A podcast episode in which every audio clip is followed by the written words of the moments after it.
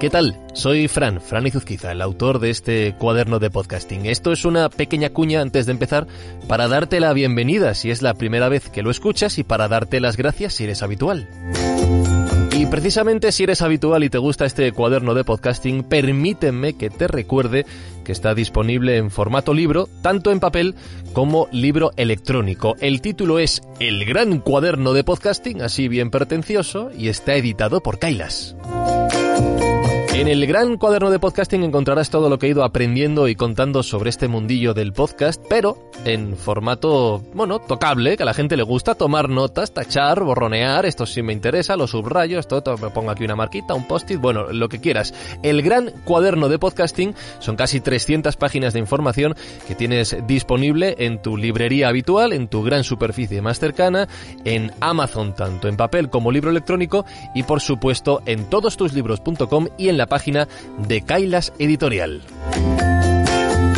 Dicho todo esto, gracias por dedicarme tu tiempo y disfruta de esta página de Cuaderno de Podcasting.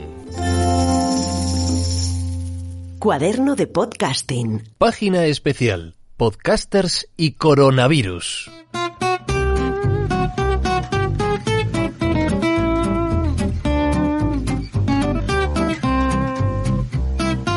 El confinamiento por la pandemia de coronavirus está siendo caldo de cultivo para nuevas ideas, iniciativas a distancia y todo tipo de eventos online. Los podcasters no somos ajenos a esta dinámica y muchos creadores de contenido en audio se han lanzado a generar programas especiales, episodios específicos para estos días y los propios podcasts sobre coronavirus se han convertido en tendencia alrededor del mundo. De hecho, te diré que si estás pensando en hacer ahora un podcast sobre coronavirus, ya tienes mucha competencia.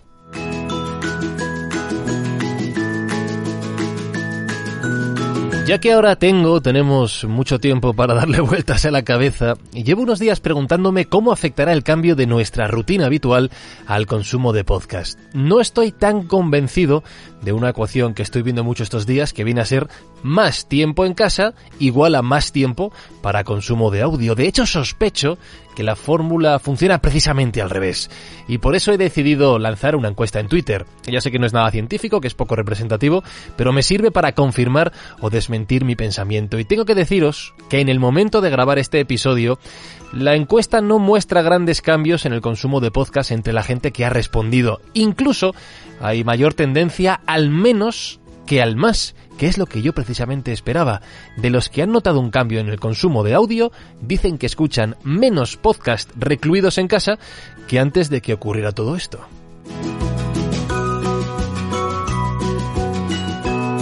Así que quería compartir mis reflexiones sobre el podcasting en este tiempo de reclusión por coronavirus. Son ideas perfectamente rebatibles y, debatibles, claro, así que os animo a compartir vuestras impresiones a través de mi web franciscoizuzquiza.com o de los medios habituales, correo y redes sociales.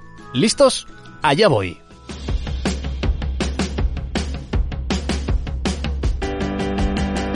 Primera idea. Si vas a hacer más contenido, piensa bien el motivo.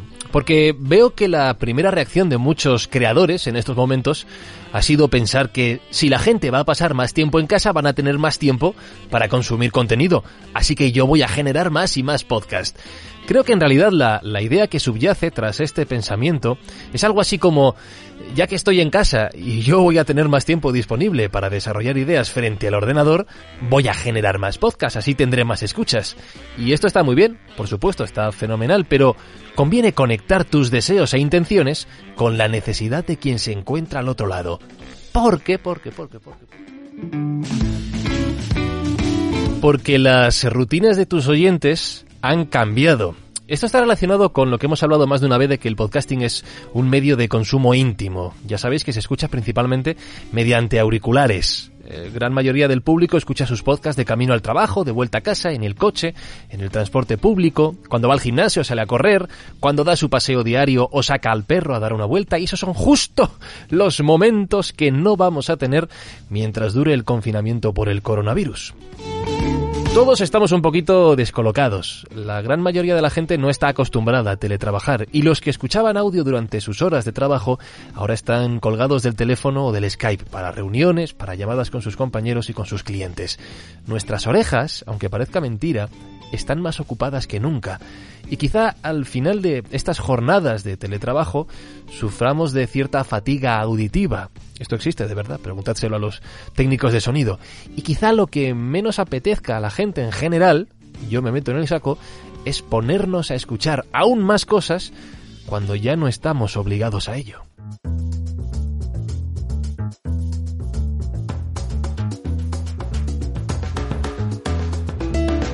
A esto le sumamos un reto que tenemos por delante, que es el de la vida continua en familia. Empieza a haber ya pronósticos de qué va a ocurrir en este sentido. Hay quien atisba ya una oleada de separaciones y divorcios cuando esta crisis del coronavirus termina y podamos salir a la calle, como al final de los periodos de vacaciones.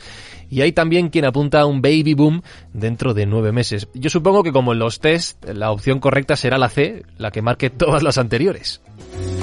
Y es que muchas personas están viviendo una situación poco habitual, con vivir 24 horas al día en un espacio cerrado con su propia familia, con parejas, con hijos, con padres, con hermanos, etcétera, etcétera, etcétera. Y quizá en esta situación haya menos momentos de intimidad que en nuestro día a día habitual, lo que de nuevo dificulta esa escucha personal, íntima, de contenidos sonoros.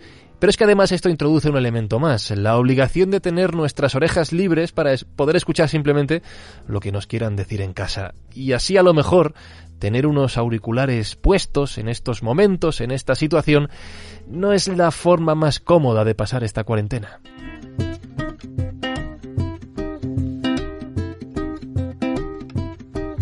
Parece que lo pinto todo mal, así que le voy a dar la vuelta a la tortilla y voy a hablar de la parte positiva. Eh, los pesimistas dicen que la palabra crisis equivale a problema y los optimistas lo definen sin embargo como oportunidad. Yo soy más de meterme en el segundo grupo que en el primero y en este sentido veo dos tendencias muy aprovechables. La primera de ellas ya se está explotando bastante, que es la creación de contenidos para redes sociales, especialmente consumidos mediante pantalla.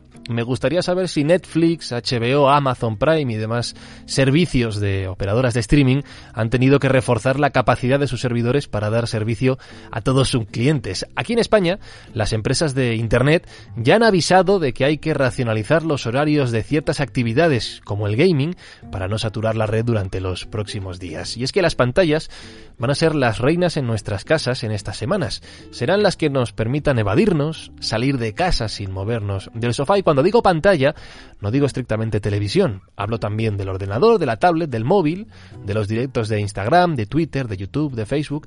Y si los podcasters conseguimos utilizar adecuadamente estas herramientas a nuestro favor, podremos generar cierto marketing que se transforme después en audiencia de nuestro programa cuando todo esto vuelva por fin a la normalidad. Y sobre la segunda tendencia que quiero comentar, todavía no he visto demasiado movimiento y es la generación de contenido para ser consumido en familia. Dado que, como hemos dicho, nos va a resultar incómodo, complicado llevar los auriculares todo el día sin que nuestra escucha se vea interrumpida por la actividad y necesidades de nuestra familia, quizás sea el momento de pensar algo diferente, distinto, que pueda ser escuchado por todos a la vez, como en los viejos tiempos en que pequeños y mayores se reunían en torno a la radio del salón. ¿Hay alguna idea por ahí?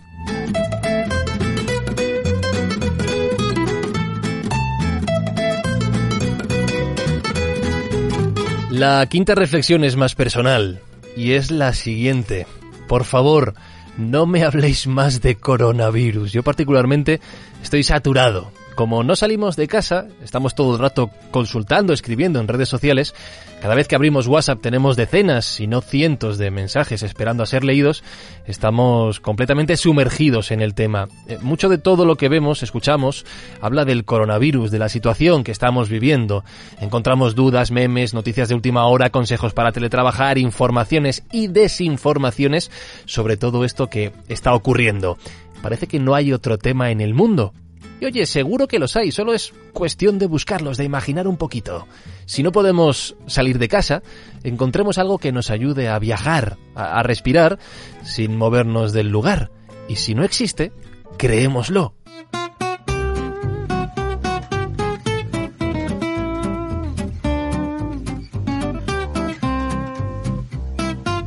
Y así estoy. El eh, diablo cuando se aburre mata moscas con el rabo, ¿no? Pensando en podcasting, en, en la vida, en el mundo, en cómo será todo esto una vez pase esta pandemia, en fin, dándole vueltas y vueltas y vueltas a la cabeza.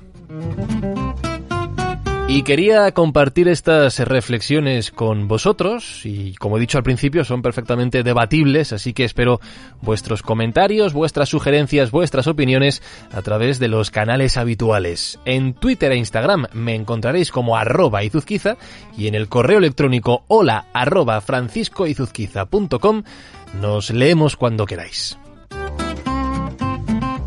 Pero lo más importante, y es que el podcasting no es ni mucho menos eh, la clave en estos momentos, es que estéis bien, que los vuestros estéis bien, que hagáis caso de lo que tenemos que hacer, aunque sea incómodo, aunque sea desagradable, y que consigamos que todo esto pase cuanto antes. A la vuelta, nos vemos. De momento, nos seguimos escuchando en vuestros podcasts favoritos. Querido cuaderno de podcasting, que la habrá. Hasta la próxima página.